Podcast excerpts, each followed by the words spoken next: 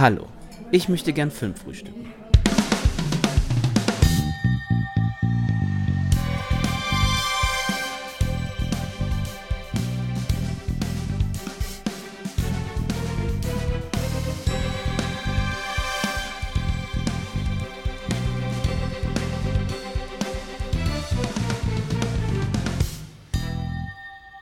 Hallo und herzlich willkommen zu einer neuen Episode des Filmfrühstücks. Hier spricht der Patrick und an meiner Seite der Daniel. Moin Daniel. Moin Patrick. Ich hoffe, dir geht's gut. Jawohl, ich habe anstrengende Wochen hinter mir mit der Gamescom und einem etwas missglückten Flug nach London, beziehungsweise missglückten Rückflug. Ich war bei AEW All In mit 81.000 Wrestling gucken. Aber wenn ich das jetzt erzählen würde, da hätte man den ganzen Podcast gefüllt. Von daher, wen das interessiert, gerne Nachfrage auf Social Media. Da werde ich mal mein, meine Buchveröffentlichung darüber preisgeben. Äh, ansonsten, genau, geht's mir soweit gut. Die Sonne kommt heraus und wir sprechen heute über tolle Filme. Von daher, wie geht's denn dir so? Das ist richtig. Also ja, die Geschichte kann ich übrigens sehr empfehlen. Also sprecht den Daniel da gerne drauf an. Mir geht soweit gut. Ich habe äh, jetzt anderthalb Wochen Urlaub vor der Nase. Da kann es einem gar nicht schlecht gehen. Wir machen ein bisschen Kiel unsicher, ein bisschen den deutschen Norden, dann noch ein bisschen das Ruhrgebiet. Da ist einiges geboten in der nächsten Zeit. Das klingt doch gut.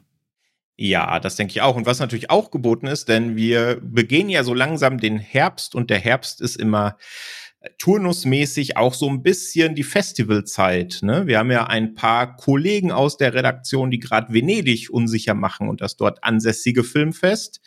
Das Queer Filmfest München steht dieses Jahr auch wieder an. Da wird der Leo hier mit mir vor Ort sein und so ein bisschen davon berichten. Da freue ich mich auch schon sehr drauf. Und natürlich unser allerliebstes Genre Filmfest, das Fantasy Filmfest öffnet wieder seine Tore, beziehungsweise das Hauptfestival des Fantasy Filmfest, haben wir ja schon ein paar Mal erzählt, ist immer eine dreigeteilte Geschichte.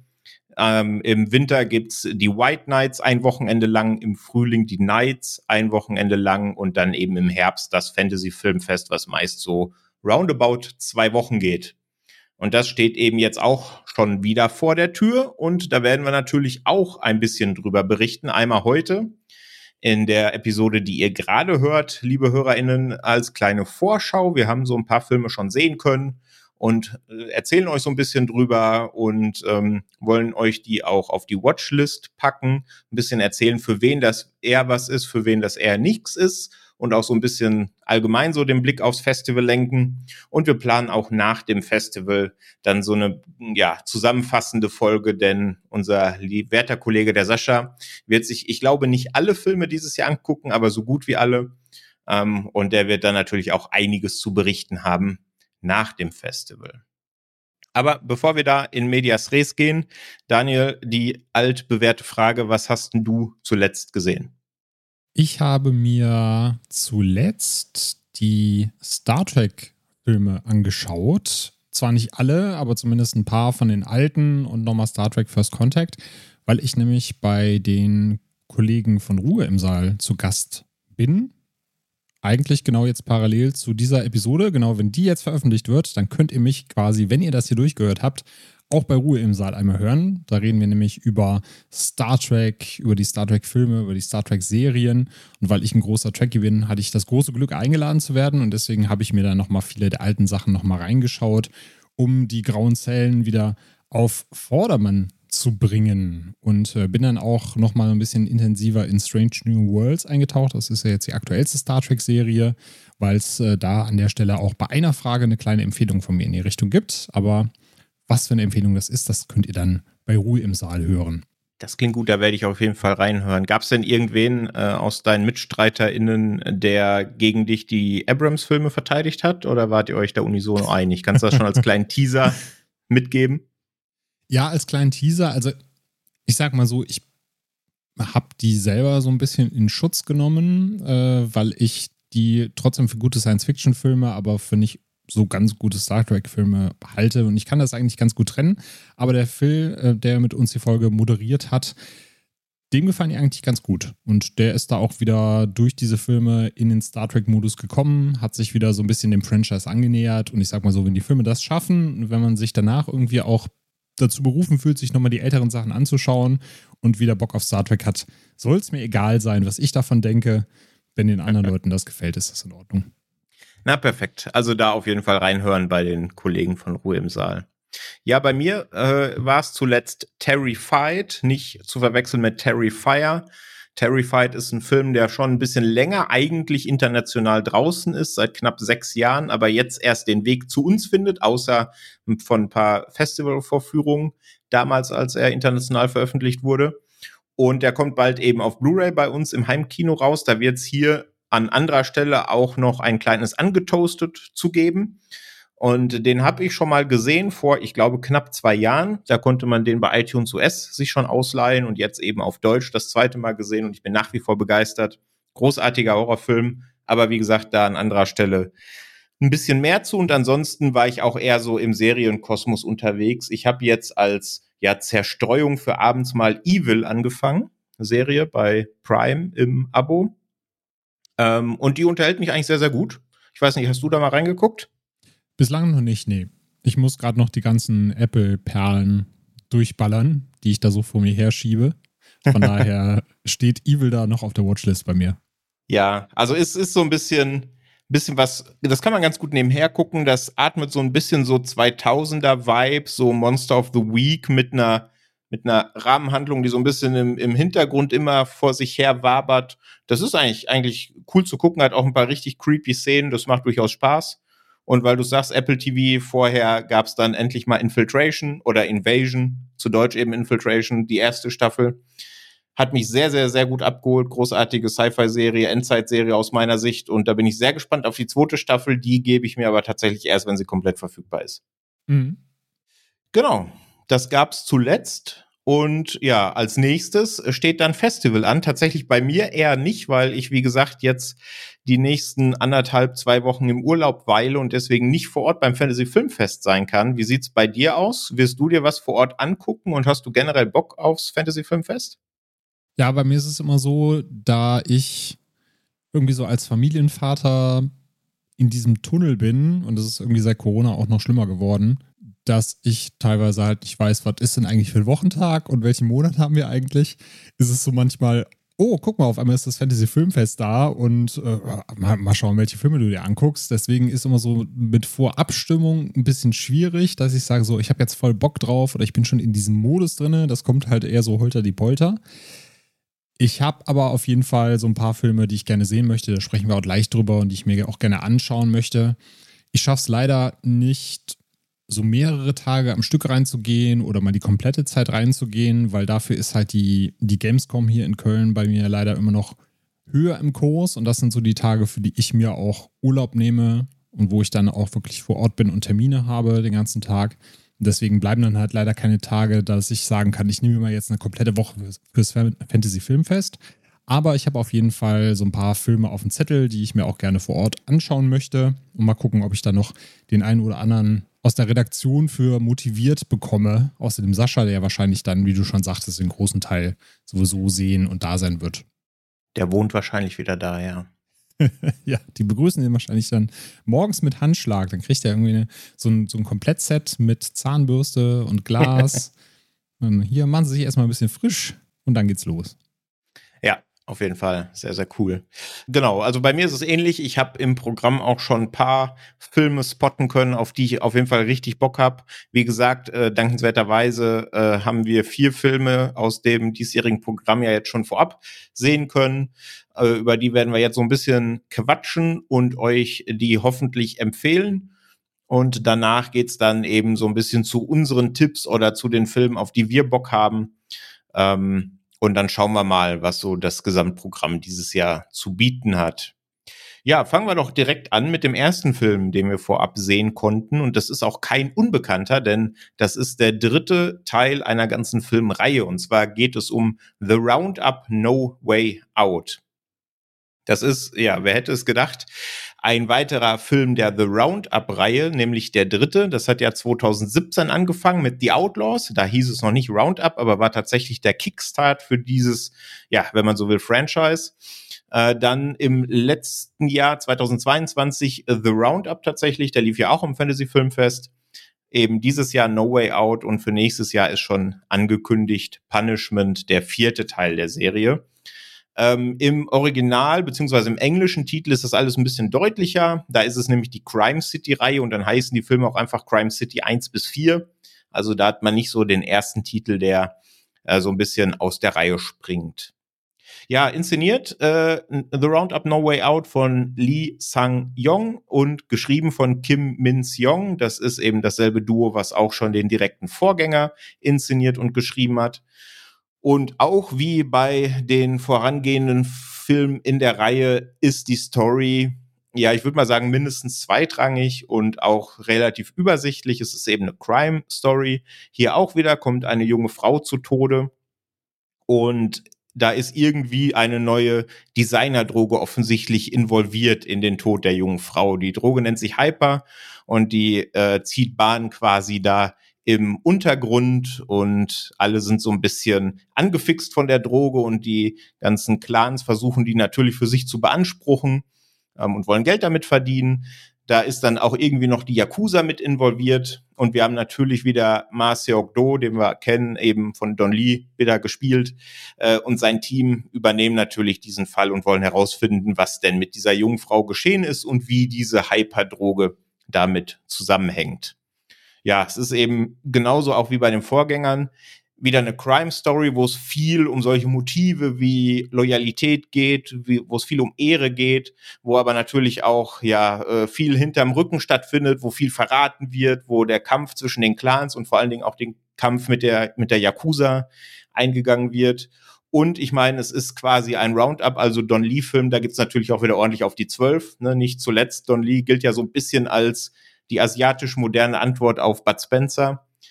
Und so ist es hier auch wieder. Ne? Also die, die besten Momente im Film sind einmal die, wo ein bisschen Comedy ins Spiel kommt und wo Don Lee Schellen verteilen kann. Und das macht er hier auch wieder ohne Ende. Ähm, für mich hat der tatsächlich sogar noch ein bisschen besser funktioniert als der direkte Vorgänger, weil hier bei mir die Gags ein bisschen mehr gezündet haben. Also es gibt eine Szene, ähm, die will ich nicht spoilern. Auf jeden Fall sitzt da Don Lee auf so einem Bett und da hat's mich komplett weggebeamt beim ersten. Mal. Da musste ich tatsächlich auf Pause drücken, weil ich nicht mehr konnte. Die ist großartig, die Szene. Ähm, und es gibt natürlich auch wieder ein bisschen Gore, also es geht auch ordentlich saftig wieder zur Sache. Und ich meine, was erwartet man sich sonst mehr von dem Film? Ne? Also wenn man die ersten beiden Teile gesehen hat, hat man da, glaube ich, ein ganz gutes Erwartungshaltungsmanagement, was man betreiben kann. Und darauf zahlt der Film, finde ich, voll ein. Ähm, und ja, hat bei mir komplett funktioniert. Definitive Empfehlung von meiner Seite. Wie sieht's bei dir aus? Ja, von meiner Seite auch. Du hast es gerade schön gesagt. Der funktioniert für mich auch besser als der Vorgänger direkt, obwohl ich gleichzeitig auch jetzt weiß, aber vielleicht ist es auch deswegen so, eigentlich ist es ja so, so ein bisschen auserzählt. Das heißt, wir wissen jetzt, was wir die nächsten Teile bekommen, nämlich halt genau das. Don Lee und seine Truppe von Kollegen, die bekommen halt einen neuen Fall und den lösen sie dann halt. Und wahrscheinlich wird der neue Fall auch nicht super komplex sein. Und es gibt halt einfach wieder nette Witze und ordentlich Schellen, dass es kracht. Aber die Serie ist jetzt so an dem Punkt angelangt, wo ich dann halt auch weiß, das macht mir Spaß und ich will gar nicht auch mehr. Also ich erwarte da auch gar nicht mehr, sondern ich will halt wirklich genau das sehen. Und das liefert halt diese Filmreihe bisher. Und das wird sie wahrscheinlich auch weiter liefern. Und das ist für mich, kann man es halt so ein bisschen vergleichen, wie wenn du den Tatort auf 12 drehst. Also wenn du halt wirklich so eine asiatische Version des Tatorts machst, nochmal ein bisschen qualitativ hochwertiger und das dann halt jedes Jahr als Film rausbringst, das hat dann so die gleiche Faszination, so du weißt, was du bekommst, du kannst dich zurücklehnen, du kannst das genießen, das macht Spaß und am Ende hast du es eigentlich fast auch schon wieder vergessen. Also es wird dann wahrscheinlich so bis auf diese, diese Gags und die Action-Einlagen auch nicht so super viel hängen bleiben. Aber dafür hat es halt eine wirklich gute Zeit, während dieser Film lief. Und das war für mich jetzt The Roundup No Way Out. Und deswegen freue ich mich dann auch schon auf den nächsten, der da kommen wird. Auch wenn ich da weiß, ne, wie du schon sagtest, Story passt dann wieder auf den Bierdeckel. Aber dafür kann Don Lee dann wieder ordentlich Schellen verteilen. Und es ist halt auch einfach super witzig. Also es gibt ja. da auch so eine Verhörszene, wo sie dann einen Typen in die Mangel nehmen und der will halt nicht reden und sie wissen halt, ja, eigentlich müssen wir nur äh, Donnie auf ihn loslassen und dann quatscht er schon von sich aus und dann fangen sie auf einmal an zu putzen und sagen dann so, oh, hier, also hier liegt ja überall Staub rum und guck mal, die Kameralinse, die ist ja ganz verstaubt und dann fangen sie auf einmal an, die, die Putzwedel rauszuholen und dann dieses Büro zu putzen, wenn du im Hintergrund halt klatsch, klatsch, klatsch hörst. Das sind halt wirklich so die Momente, da kannst du dich halt wegschmeißen. Und wenn sie das so weiterführen und auch weiter an diesem Humor bleiben und sich das nicht überspielt, dann freue ich mich auf jeden Fall auf den nächsten und dann denke ich auch, dass die Reihe dann noch weiter Potenzial hat, dann wirklich ja so einen sehr eingängigen Humor zu haben und eine, eine sehr niedrige Schwelle an Unterhaltung, wo du dich halt wirklich so in den Sitz fallen lassen kannst, abschalten kannst und dann genießen kannst, wie dann da Gangster zerlegt werden. Ja, sehe ich auch so. Also gerade denke ich, mit Festivalpublikum wird der funktionieren. Auf jeden Fall. Und ja, genau, also ich finde auch, so langsam kennt man die Formel und man bekommt auch das, was man erwartet. Das kann ja positiv oder negativ sein, je nach Sichtweise. Mhm. Ist halt so ein bisschen vielleicht auch der Weg, den Mission Impossible gegangen ist und aktuell geht. Ne? Vielleicht braucht so ein Ghost-Protokoll, der, also den Ghost-Protokoll im Roundup-Universum, der noch so ein bisschen irgendwie ein bisschen was anderes mit reinbringt, wobei mir ein bisschen die Inspiration fehlt, was willst du anders machen, ne? Ich meine, ja. du bist im Crime-Milieu unterwegs, du willst jetzt auch nicht irgendwie die, die große Charakterstudie äh, von Don Lee sehen oder sowas. Du willst halt sehen, wie er seinen chronisch, mürrisch, grimmigen Gesichtsausdruck auflegt und die Leute verprügelt. Genau, du willst halt ihn sehen, wie er auch so, so komplett angenervt, weil alle um ihn rum ja so leicht inkompetent sind, wie er sich dann halt da durchschlägt und halt auch nicht versteht, so warum labert ihr alle hier einfach Fäuste auspacken, dann läuft das doch von alleine. Und dann du den Chef hast, der dann halt immer versucht, so gleichzeitig irgendwie deeskalierend zu wirken. Auf der anderen Seite sagt er ja so, ja, Polizisten werden ja in ihren Ergebnissen gemessen. Also wenn die Ergebnisse stimmen, äh, dann äh, gucke ich auch mal kurz zur Seite weg. Das hat sich jetzt so alles gefestigt, so du weißt, was du von den Charakteren zu erwarten hast. Und ich glaube auch, wie du das schon sagtest, da wird sich auch nicht großartig viel ändern. Da wird jetzt keiner irgendwie auf einmal eine Charakterentwicklung durchmachen oder das große Trauma erleiden, das dann aufgelöst werden muss. Das wird wahrscheinlich einfach so weiter seinen Stiefel fahren und wir werden mal schauen, ne? ob das weiter funktioniert oder ob wir dann irgendwann sagen, ja komm, das habe ich jetzt schon sechsmal gesehen. Was Neues wäre auch nicht schlecht. Da hast du recht, ja. Also ich denke, das große Trauma brauchen wir bei The Roundup nicht mehr zu erwarten, aber vielleicht im zweiten Film, den wir euch heute vorstellen wollen, den hast du mit im Gepäck, ne? Genau, wir haben uns nämlich Frontiers angeschaut. Das ist ein kanadischer Film von, und wir haben leider das Pech, dass sehr viele französische und belgische Namen dabei sind, weil französische und belgische Filme sehr stark vertreten sind. Und ich das wahrscheinlich jetzt botchen werde, aber es ist wahrscheinlich Guy Edouard oder so. Da wird der arme Leo mir wahrscheinlich ins Gesicht springen. Der ist schon in Ohnmacht gefallen. wahrscheinlich bei, bei Guy ist er schon umgefallen. Und der Film handelt von äh, Diane, die mit ihrer Tochter und ihren zwei Schwestern auf einer kanadischen Farm nahe der US-Grenze lebt. Und die Farm hat sie von ihrem Vater geerbt, der in seinem letzten Wille festgelegt hat, dass sie sich nach seinem Tod um die Farm kümmern soll. Ihr Vater ist aber leider nicht aufgrund von natürlichen Umständen gestorben, sondern an einem Autounfall. Äh, Diane hat das nicht gut verarbeitet. Seitdem hat sie mit äh, psychischen Problemen zu kämpfen, steht auch unter Medikation. Man sieht aber relativ am Anfang auch schon, dass sie die Pillen auch gerne mal wegkippt, weil sie der Meinung ist, ich muss das auch so schaffen oder ich möchte das nicht nehmen, ich möchte klar bei mir sein. Und als dann zwei Straftäter aus dem US-Gefängnis ausbrechen und die kanadische Grenze überqueren, da ist dann bei Diane der Punkt gekommen, wo so eine Art Höllentrip losgeht und sie halt teilweise nicht mehr weiß, sehe ich diese Männer jetzt hier vor mir? Sind die zwei Männer, die da vorne durch den Wald gehen und jagen, sind das vielleicht diese, diese entflohenen Sträflinge oder bilde ich mir das nur ein? Habe ich den Tod meines Vaters noch nicht ganz verarbeitet? Wie spielt das noch mit rein? Wie ist die Beziehung zu den Schwestern, die Beziehung zur Tochter? Die Mutter kommt dann auch nochmal, die wird zur Hilfe gerufen, weil man nicht mehr weiß, wie man mit Diane weitermachen soll. Und da entspinnt sich dann halt einerseits so ein familiäres Drama, wo du halt diese, jetzt muss ich mal kurz nachzählen, fünf Frauen hast, die alle um ihren Vater bzw. um ihren Mann trauern, das Ganze verarbeiten müssen. Auf der anderen Seite kommen dann aber doch nochmal so übernatürliche Elemente mit rein, wo du dann merkst, okay, das ist nicht nur ein reines Drama, sondern hier geht es wirklich auch nur so ein paar übernatürliche Sachen und du dich natürlich selber immer fragen musst, bildet sich Diane das nur ein? geschieht das jetzt wirklich, was ich da sehe? Welche Perspektive habe ich jetzt als Zuschauerin, als Zuschauer? Und einerseits haben wir da hier ein wundervolles Setting, also gerade diese kanadische Farm, das ist einerseits sehr rau, aber auch sehr idyllisch inszeniert. Und es war wirklich so, manchmal habe ich das ja, wenn ich so Filme sehe, dass ich dann irgendwie Bock habe, ach, eigentlich würde ich jetzt auch gerne einfach zur Ruhe setzen, irgendwo auf eine Farm und den ganzen Tag dann, weiß nicht, Gemüse anbauen oder sonst was.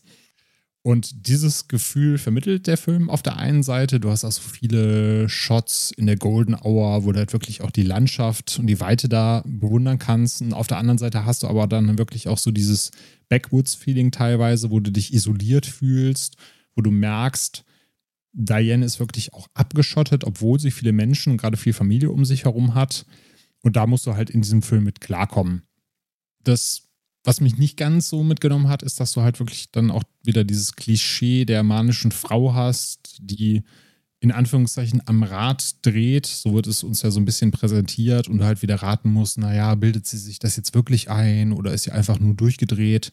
Und das ist, finde ich, halt so ein Klischee, was so einerseits halt super oft schon erzählt wurde und auf der anderen Seite ist es halt wieder, ja, was, was die Zeit eigentlich schon überholt hat. Das willst du heutzutage eigentlich nicht mehr sehen, weil so diese manisch-depressive Frau wirklich so ein Klischeebild ist, was halt auch ein negatives Frauenbild wieder ist. Ne? Also wie, wie oft sehen wir irgendwelche Männer in Filmen, die psychische Probleme haben, manisch-depressiv dargestellt werden.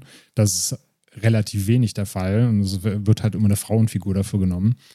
Und das kann man dem Film halt schon so ein bisschen vorwerfen. Das hat mich so ein bisschen rausgerissen, obwohl ich den halt so im Kern eigentlich wirklich grundsolide und schön gefilmt fand.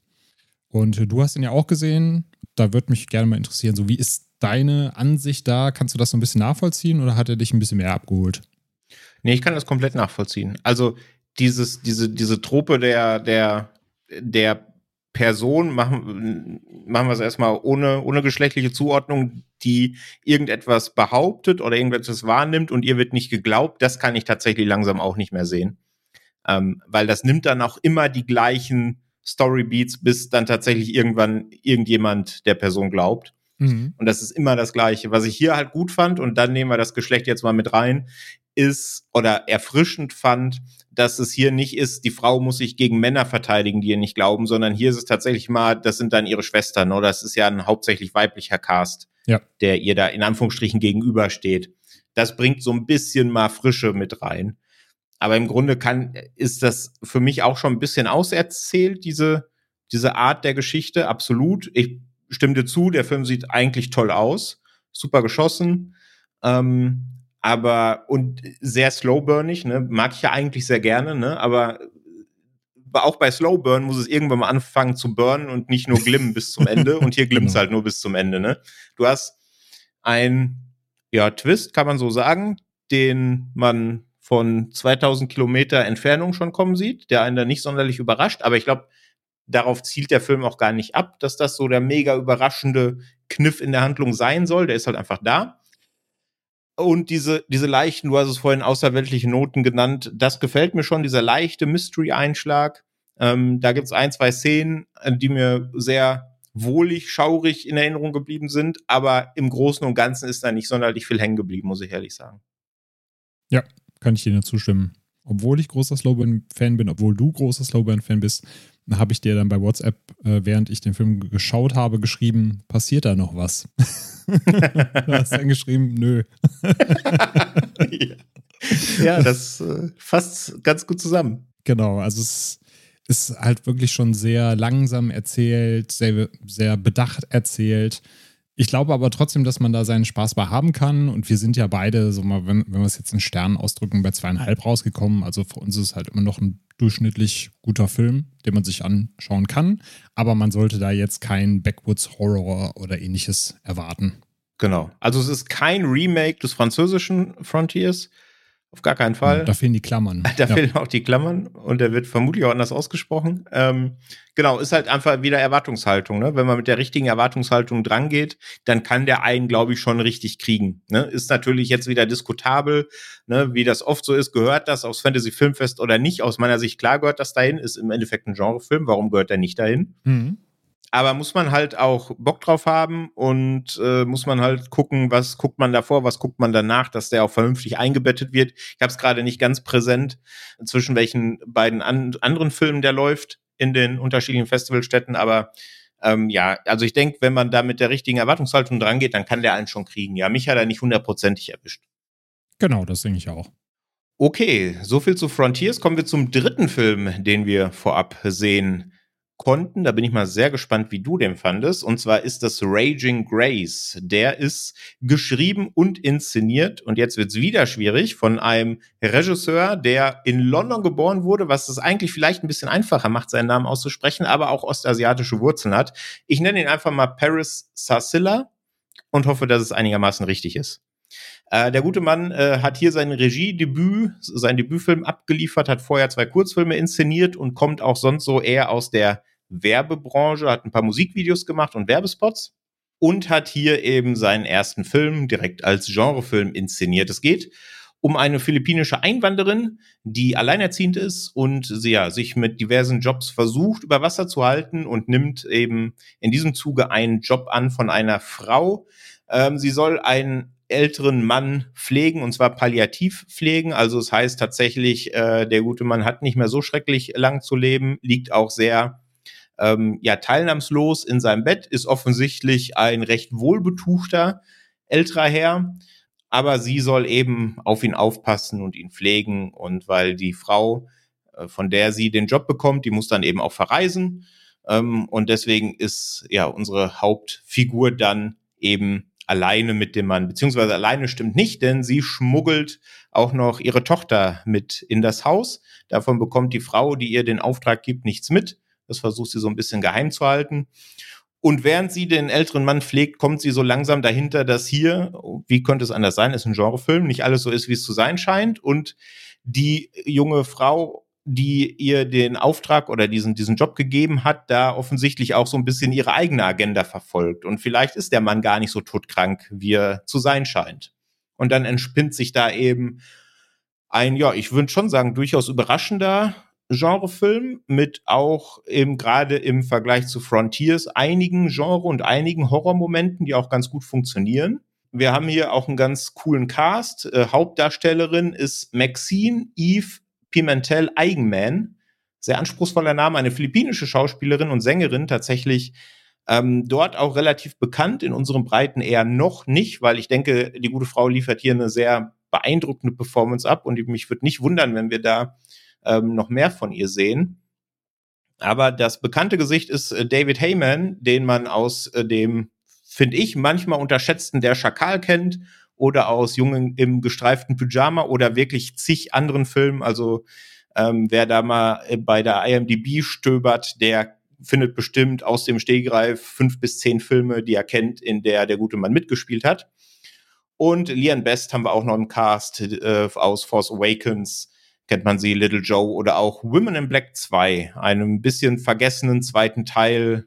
Ja, weiß ich auch nicht, wo ich damit jetzt hin wollte. Ich mag den ersten Women in Black, den zweiten finde ich okay aber der ist auf jeden Fall zumindest noch erwähnenswert, finde ich. Ja, das Ganze, ich meine, es ist eine philippinische Einwanderin, alleinerziehend, versucht sich über Wasser zu halten, ist bei einem reichen Mann angestellt. Da, ja, sagt schon die Prämisse aus, dass es hier offensichtlich irgendwo Richtung Gesellschaftskritik geht, dass hier irgendein Kommentar auf irgendein soziales Gefüge, was nicht so richtig funktioniert, abgegeben werden soll. Und so ist es auch. Äh, der mixt das so ein bisschen, der Film, mit ein paar sehr, sehr fiesen Horrormomenten auch und hat aber auch durchaus so ein paar, ja, nicht wirklich auflockernde komödiantische Einlagen, weil es ist schon alles immer noch sehr, sehr düster und sehr, sehr fies, aber so ein bisschen satirisch ist er zwischendrin durchaus auch, würde ich sagen. Und ja, ich habe den, äh, ich glaube, fast direkt nach Frontiers geguckt und der hat mich definitiv besser abgeholt, weil ich den hier kann man es eigentlich fast noch weniger Twist nennen, aber generell die Story-Entwicklung, die dann so ab der Hälfte des Films gewahr wird, äh, nicht unbedingt hab kommen sehen, muss ich ehrlich gestehen. Und ich ab dem Zeitpunkt auch komplett drin war und mich äh, auf das gefreut habe, was mir äh, der gute Herr Sazilla hier noch so zu erzählen hat. Und das hat bis zum Ende auch angehalten. Ich hatte da durchaus eine sehr, sehr gute Zeit mit, mit Raging Grace. Wie sieht's bei dir aus? Das war bei mir genauso. Also ich habe ihn sehr, sehr genossen Ich fand auch die Gesellschaftskritik, die da reingebracht wird, weil es ja auch viel um das, äh, um die Auseinandersetzung mit Immigranten geht in den äh, Vereinigten Königreichen, beziehungsweise dann auch über die Situation der Menschen dort, war teilweise halt schon so ein bisschen so on the nose. Aber auf der anderen Seite fand ich es dann trotzdem wichtig, dass das auch so dargestellt wird und dass mal diese Perspektive eingenommen wird, weil es eine Perspektive ist, die wir nicht so oft zu sehen bekommen. Und gerade dann wirklich nochmal dazu sehen, wie Menschen, die in dieses Land kommen, behandelt werden, so welchen Stellenwert sie da eigentlich haben und wie sie um ihr Überleben kämpfen müssen, auch in der heutigen Zeit, in der modernen Zeit, dass sie dann wirklich gucken müssen, dass sie in Abstellkammern schlafen, dass sie ihre Kinder in Schränken unterbringen müssen, damit niemand merkt, dass sie überhaupt Kinder haben. Das war halt so so einerseits hast, hast du natürlich diese Horrorelemente, die durch die Spannungen da in diesem Haus geschehen. Auf der anderen Seite war das für mich halt wirklich so Sozialhorror, wo ich dachte, mein, meine Güte, das wird mir nochmal vor Augen geführt, was das eigentlich für eine Parallel- und für eine Schattengesellschaft da ist, die wahrscheinlich hier auch in Deutschland in ähnlicher Form so stattfindet. Auf der anderen Seite hattest du dann aber wirklich dann auch natürlich so dieses Familiengefüge, nenne ich mal, das Ganze, was da stattfindet. Also den älteren Herrn, der anscheinend im Sterben liegt und seine Nichte ist es, glaube ich, die sich um ihn kümmern muss, äh, die aber auch irgendwie so ein bisschen, wo du nicht ganz zuordnen kannst, was verfolgt sie eigentlich für einen Plan. Und sie erzählt dann ja auch so ein bisschen, was ihr Onkel für ein Typ ist und ihr Vater für ein Typ war und dass ähm, man als Frau in dieser Familie eigentlich nie was zu sagen hatte. Und du merkst dann schon so, okay, jetzt hat sie anscheinend wirklich so dieses Hochgefühl, jetzt als Frau über das Leben eines Mannes entscheiden zu können. Und das ist auch wieder so eine Situation und so ein Bild, was sich da abspielt, was eine unglaubliche Spannung erzeugt. Und deswegen war ich eigentlich so den ganzen Film über gefesselt, so in welche Richtung läuft das. Hab dann trotzdem zwar relativ früh erraten, so welche Twists es da gibt, aber ich fand sie trotzdem schön, dass sie dann auch passiert sind, äh, weil ich sie in der Form spannend fand, dann aufgelöst zu sehen, in welche Richtung sich der Film dann entwickelt. Und von daher hat er mir wirklich außerordentlich gut gefallen. Also gerade diese neuen Perspektiven, die wir dann da bekommen haben, so eine, eine Hauptdarstellerin so eine, als Immigrantin zu sehen, die dann da quasi das Heft in die Hand nehmen muss und von daher fand ich, war das so für mich auch so von den vier Filmen, die wir zu sehen bekommen haben, die große Überraschung, die ich jetzt auch so nicht erwartet hätte und nicht auf dem Zettel gehabt hätte. Ja, unterschreibe ich komplett. Hat auch schon auf anderen Festivals durchaus ein paar Preise abgeräumt und startet jetzt hier am Fantasy Filmfest auch in dieser Fresh Blood Kategorie. Ich habe es ja vorhin gesagt, Regiedebüt, deswegen ist es da bestens aufgehoben und hat da natürlich unter Vorbehalt, weil der Film, den wir gleich noch äh, dabei haben, den du gesehen hast, der startet da auch noch, aber in dieser Kategorie von den anderen kenne ich noch keinen, deswegen unter Vorbehalt, aber ich würde sagen, hat schon ganz gute Chancen, da auch äh, den Preis mit nach Hause zu nehmen. Ja, definitiv. Ja, genau. Ja, du, du hast es gesagt, Gesellschaftskritik bisschen sehr on the nose ist richtig, aber gerade im Genrefilm, das haben wir auch schon an anderer Stelle paar Mal gesagt, finde ich das eigentlich durchaus passend, weil ich meine, der Film will ja eine wichtige Geschichte erzählen und will auch seine Gesellschaftskritik an die Frau und den Mann bringen und deswegen ähm, will er natürlich möglichst viele Menschen damit auch erreichen und deswegen finde ich das tatsächlich hier auch durchaus passend, dass es so on the nose ist. Ja, genau. Also es ist ja natürlich immer die Frage, wie du den Mittelweg findest, weil wenn du es halt zu subtil machst, kann es halt sein, dass die Nachricht nicht ankommt oder nicht da ankommt, wo sie eigentlich ankommen soll. Und deswegen finde ich das halt auch immer nicht verkehrt, wenn man es dann ein bisschen deutlicher macht. Wo ich immer so mein Problem mit habe, ist, wenn Figuren halt so sehr blöde Entscheidungen treffen. Und da gibt es eine Entscheidung in diesem Film, die halt notwendig ist, damit unsere Hauptdarstellerin halt weiter an diesen Haushalt gefesselt ist. Aber das war halt so eine Entscheidung, da kann ich mir vorstellen, dass der eine oder andere vielleicht aussteigt. Äh, aber ich hoffe, dass es dann nicht ganz so schlimm wahrgenommen wird und man den Film dann doch weiter so ein bisschen genießen kann. Ja, also unterm Strich definitiv äh, Empfehlung von uns beiden. Ich denke, das konnte man ganz gut raushören. Also Raging Grace setzt euch auf jeden Fall auf die Liste fürs Fantasy Filmfest oder wenn es ihr nicht vor Ort schafft oder eben zu weit weg wohnt. Das ist ja dieses Jahr auch wieder komplett offline. Das Festival dann auf jeden Fall für eine spätere, vielleicht sogar Kino, aber zumindest Heimkino-Veröffentlichung. Ja, ich habe es gesagt, wir haben noch einen Film dabei, den hast du gesehen und der startet auch in dieser Fresh Blood Kategorie. Was ist das denn? Ich durfte mir Mad Cats angucken, einen japanischen Film von Raiki Tsuno.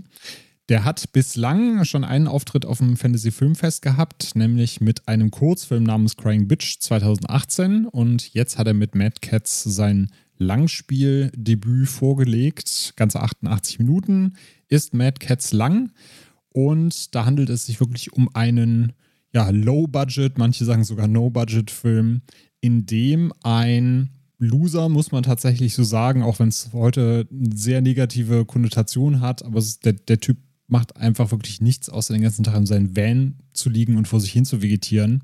Der muss seinen Bruder retten, der ein Wissenschaftler ist und der wurde von mutierten Katzen gefangen genommen. Die wollen nämlich ein mysteriöses Artefakt einer alten Katzengöttin finden und dadurch quasi so die Weltherrschaft an sich reißen und ziehen auch so ein bisschen gegen alle Menschen zu Felde, die Katzen nicht gut behandeln. Also meistens sind das dann irgendwelche Shop-Betreiber, die ähm, irgendwelche Tierläden haben und Katzenbabys verkaufen.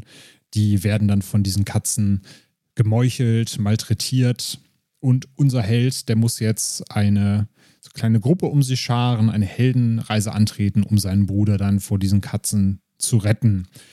Die ganze Truppe ist dann halt auch wirklich bunt. Du hast diesen Typen, der halt einfach wirklich nichts aus seinem Leben macht. Und der trifft noch auf einen Obdachlosen, den er mit dazu holt und auf ein Mädchen, was kaum spricht, was so ein bisschen emo-mäßig angehaucht ist, aber die kann richtig gut Kung Fu und ist natürlich dann Gold wert, wenn es gegen die Katzen geht. Und da gibt es dann auch ein paar schöne choreografierte Kampfszenen, wo man dann gegen die Katzen zu Felde zieht. Jetzt denkt ihr euch vielleicht so cool, so ein Film mit mutierten Katzen, das sieht bestimmt richtig geil aus. Mal gucken, wie die das visuell umsetzen. Der Haken an der Sache ist halt dadurch, dass halt überhaupt kein Budget vorhanden ist, gibt es da nicht wirklich Katzen oder Katzenkostüme, sondern es sind halt alles Frauen, die so tun, als wären sie Katzen und Katzendinge machen, wie sich halt an der Hand zu lecken und aus Milchnäpfen zu trinken und zu schnurren. Und da muss man sich halt wirklich schon drauf einlassen können. Also ich konnte es tatsächlich leider nicht. Ich habe mir halt gedacht, so, nee, du bist keine Katze, du, tust halt einfach nur so, als wärst du eine Katze. Ich hätte wirklich gerne gesehen, dass da Leute in Kostümen rumlaufen und äh, nicht, dass dann Menschen so tun und sagen so, stell dir einfach vor, ich wäre eine Katze, auch wenn ich halt kein Fell habe und keine Ohren und sonst was. Also das hat mich so ein bisschen halt rausgeholt. Auf der anderen Seite ist halt unser Hauptprotagonist halt überhaupt nicht sympathisch und denkst halt die ganze Zeit, komm auf dein Leben klar. Ich will dir eigentlich gar nicht folgen. Ich habe überhaupt keine Sympathie für dich oder deine Quest. Der Humor ist für mich halt auch nicht gelungen. Also Humor ist natürlich halt immer so, so eine Geschmacksfrage und es gibt vielleicht auch Leute, denen gefällt der Humor, aber ich empfand ihn als sehr, sehr platt. Da werden halt wirklich Szenen, die vielleicht in den ersten fünf Sekunden lustig sind, werden dann auch wirklich einfach mal eine halbe Minute so stehen gelassen und du denkst ja dann so, ja, also ich habe jetzt gelacht, aber jetzt bleibt mir das Lachen auch so langsam im Halse stecken. Und gerade so dieses geringe Budget, das siehst du dem Film halt inszenatorisch und qualitativ auch wirklich an. So die Schauspielriege ist natürlich dann entsprechend auch nicht professionell. Und ich bin halt wirklich immer so hin und her gerissen, dass ich so einerseits denke, ich will das anerkennen, dass Menschen mit wenig bis gar keinem Geld es schaffen, einen 88-Minuten-Film auf die Beine zu stellen und der dann auch auf dem Festival präsentiert wird. Und ich erkenne das hoch an, weil ich ja früher auch mal, wenn auch nur 40-minütige Filme gemacht habe, aber weiß, wie anstrengend das ist und wie sehr man seine Vision da wirklich auf die Leinwand gebannt haben möchte und wissen möchte, dass es den Leuten gefällt. Aber auf der anderen Seite gibt es dann halt wirklich so viele Kritikpunkte, die mich rausreißen und wo ich dann sage, mich hat der Film eher gelangweilt, dass er dann bei mir am Ende dann doch unterm Strich gelandet ist und den ich nicht ganz durchschnittlich finde. Deswegen, also ich hoffe auf jeden Fall auf diesen Festival-Effekt, dass da viele Leute sitzen im Kino und sich dann einen ablachen und denken, was sehe ich hier? Und das halt wirklich so als Erfahrung begreifen und gemeinsam Spaß haben. Und ich würde es dem Film auf jeden Fall gönnen und den Leuten dahinter, aber für mich war er leider nichts und hat da nicht ganz funktioniert. Verstehe, ja. Also wahrscheinlich tatsächlich auch ein Film, der besser im Festival-Kontext funktioniert. Vermutlich eher so Richtung Abendslot, wenn die Leute vielleicht schon ein, zwei alkoholische Kaltgetränke intus haben und sich dem ganz öffnen können. Genau. wenn man dann doppelt sieht und sowieso nicht sieht, ob da jetzt wirklich eine Katze oder eine Frau auf dem Bildschirm steht, dann, dann passt das. Verstehe. Ja, an der Stelle schon mal der Hinweis, dass es zu den Filmen auch bei uns bei filmtoast.de noch textuelle Kritiken gibt. Äh, Mad Cats äh, im Speziellen hat sich der Thomas geschnappt und der war dem Film ein bisschen wohlgesonnener. Der hat nämlich dreieinhalb Toasts gegeben und in seinem Text sogar Takashi Miike irgendwo geschrieben. Ich verrate nicht in welchem Kontext, aber der, der, der, den konnte den Film ein bisschen, bisschen besser abholen. Also ist vermutlich auch so ein bisschen, ja, Stimmungssache und wie man generell auf solch eine Art von ja etwas abseitigerem Film steht, ne? Ja, jetzt muss ich äh, leider Takeshi Mieze bringen. Tut mir leid. ja, den, er, den hat er tatsächlich liegen lassen. Ja, dafür bin ich ja da. Ja, richtig. ich bin mir für nichts zu schade. Sehr schön. Alles klar. So viel also zu Mad Cats. Also aus unserer Sicht beim oder aus deiner Sicht beim Fresh Blood Award hat Raging Grace da die Nase vorn. Wenn ich da was zu sagen hätte, hätte Raging Grace die Nase vorn, ja. Verstehe. Okay. Ja, so viel zu den Filmen, die wir vorab sehen konnten. Aber wir haben natürlich auch das Programmheft durchstöbert und uns mal ein paar andere Filme noch rausgesucht, die wir gerne sehen möchten, sei es jetzt auf dem Festival oder dann danach, wenn sie ähm, entweder im Kino oder zumindest im Heimkino veröffentlicht werden. Da fange ich einfach mal an und dann kannst du ja einen zweiten äh, direkt ins Feld führen. Also ich habe einen auch schon gesehen, den gab's schon vor einer ganzen, ganzen Weile bei iTunes US auch zum Leihen. Und da habe ich ihn geliehen, allein weil mir das Cover zugesagt hat. Und zwar heißt der Film The Harbinger und ist definitiv eine Empfehlung. Ist ein Film, der ähm, so ein bisschen mit der ja dem Alleinsein vor allen Dingen eben auch, und das wird im Film auch direkt angesprochen, im Zuge der Corona-Pandemie ähm, spielt und das Ganze in ein ja, Kammerspiel-Setting packt, ähm, mit definitiv ein paar Twists, die man äh, nicht äh, erwartet und die mich auch richtig gekriegt haben und der auch ein paar richtig gruselige Szenen hat, auf die man sich tatsächlich sehr, sehr freuen kann. Also da ist auch nicht viel mit irgendwelchem äh, komödiantischen Brüchen oder so. Der ist schon sehr düster, der ist schon sehr ernst, aber der hat mich definitiv überzeugt. Defini deswegen da auf jeden Fall eine Empfehlung von mir für The Harbinger. Was hast du noch? Ich habe mir Sympathy for the Devil noch mit aufgeschrieben, der neue Nicolas Cage-Film. Der handelt davon, dass sich Nick Cage als Verbrecher einen armen Vater schnappt, der eigentlich gerade auf dem Weg ins Krankenhaus ist, weil er äh, ja Vater wird und seine Frau gerade in den Wehen liegt und ähm, er aber Dreck am Stecken hat und ihm quasi im Auto die Knarre ins Gesicht hält und sagt so, jetzt fahr mal los. Und daraus entspinnt sich dann quasi so ein, ein Roadtrip-Psychospiel, wo dann dieser Gangster gegen den Familienvater ankämpfen muss. Und der Familienvater wird äh, gespielt von Joel Kinnaman, den ich sehr schätze als Schauspieler. Deswegen bin ich mal gespannt, wie dieses Duo auf der Leinwand funktionieren wird. Aber ja, Nick Cage geht ja eigentlich fast immer, ne? Von daher bin ich mal gespannt, was uns da erwartet. Nick Cage geht definitiv fast immer, ja. Auf den habe ich auch sehr, sehr viel Bock, ja. Ja, was gibt's noch? Es gibt noch Mad Fate. Äh, da habe ich mich tatsächlich gar nicht sonderlich schlau gemacht, worum es geht. Da will ich mich einfach überraschen lassen. Das Einzige, was ich weiß, und das reicht ähm, für mich und vermutlich auch für viele andere schon, um die Lust auf den Film zu steigern, ist vom Regisseur von Limbo. Und Limbo war ja letztes Jahr einer der großen Festival-Hits und hat ja vor gar nicht allzu langer Zeit auch seine Heimkino-Veröffentlichung in Deutschland gefeiert, hat da auch im Mediabook den Einzug in mein Regal ähm, gefeiert und ich mag den einfach sehr. Der hat eine ganz eigene Bildsprache, eine sehr, sehr düstere, abgefuckte Bildsprache, also Limbo zumindest. Ist ja auch komplett in Schwarz-Weiß gedreht und zeichnet dann sehr, sehr fieses Bild von ähm, ja im Grunde Ermittlungsarbeit, also ist so ein bisschen Richtung Seven, aber noch ordentlich an der, ja, an der, an welcher Schraube denn gedreht? Es fällt mir so schwer, das zu beschreiben. An der, an der Ekelschraube eigentlich, ne? Ja, zumindest auch an der Ekelschraube, ja, definitiv, ja. Weil du hast ja einerseits die äh, Zeugin, die quasi immer wieder ihr Fett wegkriegt und wirklich unmenschlich da teilweise gefoltert, geschlagen, angeschossen, sonst was wird. Also wo du halt wirklich mitfühlst mit dieser Frau. Und auf der anderen Seite lernst du dann Hongkong kennen mit diesen zugemüllten Seitengassen. Du kannst diesen Film fast förmlich riechen.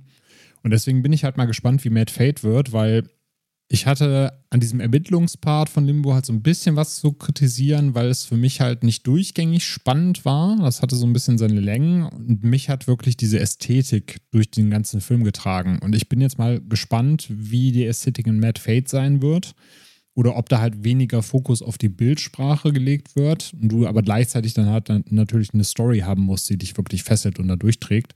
Deswegen bin ich mal gespannt. So, wenn man jetzt so diesen Schwarz-Weiß-Faktor rausnimmt und natürlich so diesen Faktor dieses einmaligen Settings mit diesem zugemüllten Hongkong, ob der geistige Nachfolger des Regisseurs für mich äh, genauso gut funktioniert wie Limbo.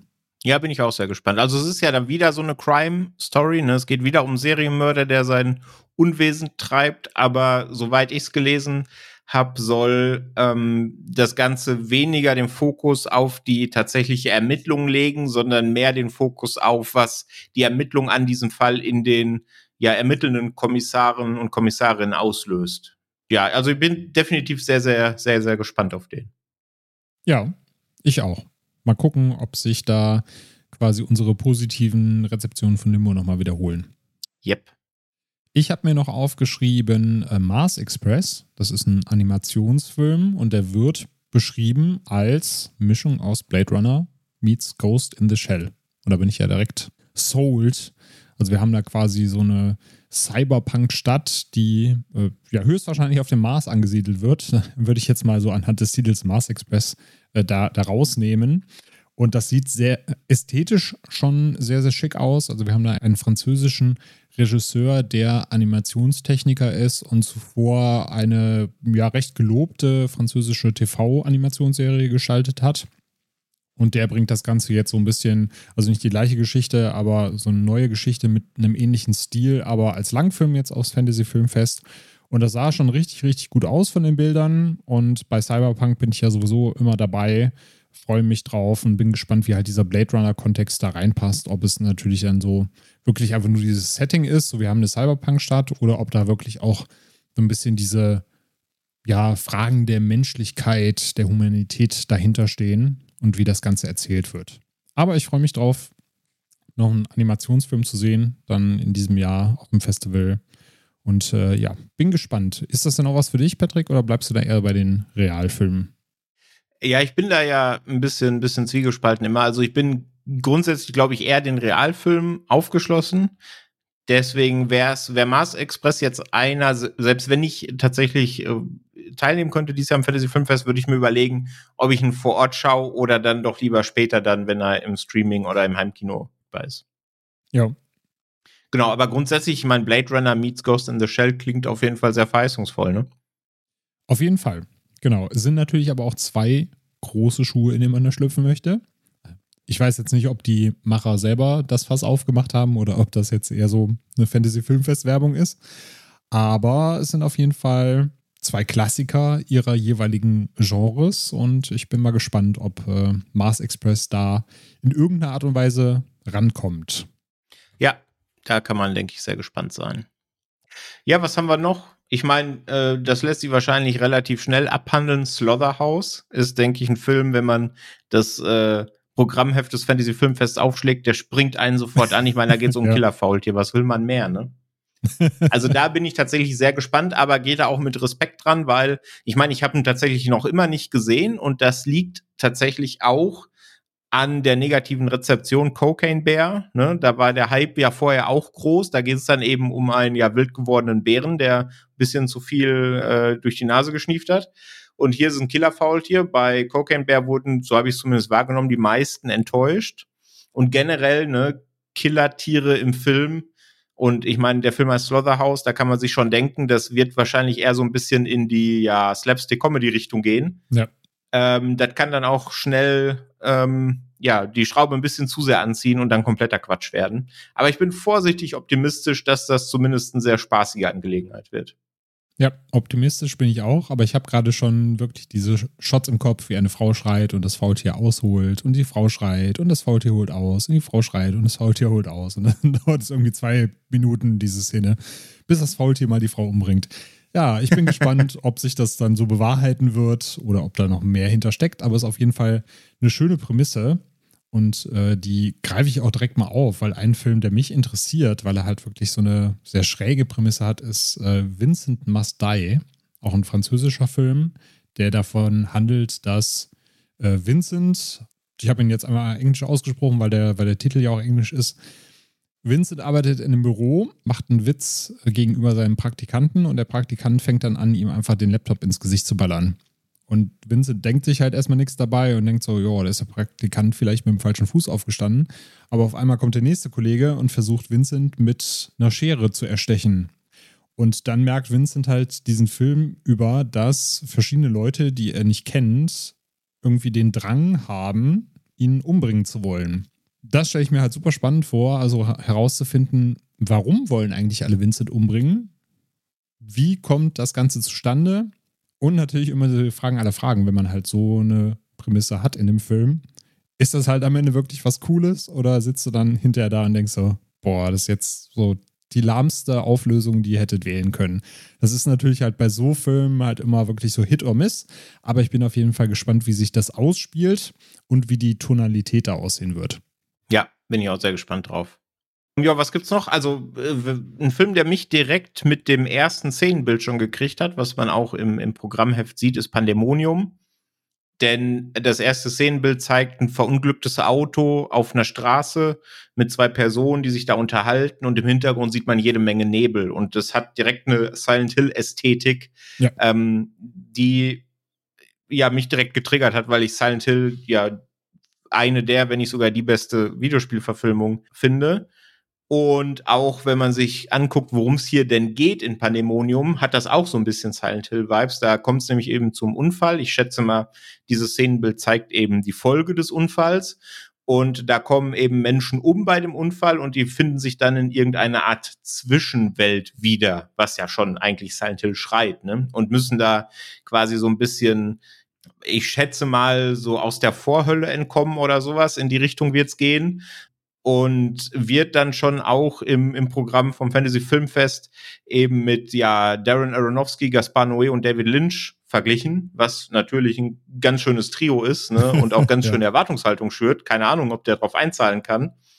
Aber wenn man da einen schönen atmosphärischen Psycho-Horror-Thriller, wie auch immer, bekommt, den ich da jetzt auf jeden Fall erwarte, dann habe ich da definitiv Bock drauf. Ja, geht mir genauso. Ich habe auch nur dieses Bild gesehen, das Wort Zwischenhölle, beziehungsweise Zwischenwelt heißt es da, glaube ich. Plus, er trifft auf ein kleines Mädchen und ich hatte auch direkt, ohne dass ich gelesen habe, dass du schon gesagt hast, das ist Silent Hill, habe ich auch direkt so gedacht, so, das ist, das ist Silent Hill. Zumindest so in der Essenz. Deswegen bin ich auch sehr, sehr gespannt drauf ob wir uns da irgendwie anhand der Bilder oder Infos ein bisschen zu viel erwarten oder ob es tatsächlich in die Richtung geht und wir da voll abgeholt werden.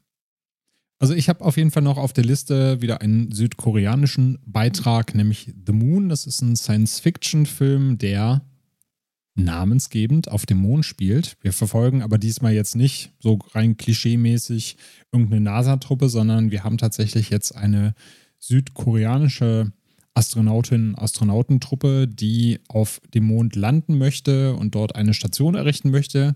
Allerdings geht dann ziemlich viel schief. Es gibt äh, Sonnenwinde, die Teile des Raumschiffs zerstören.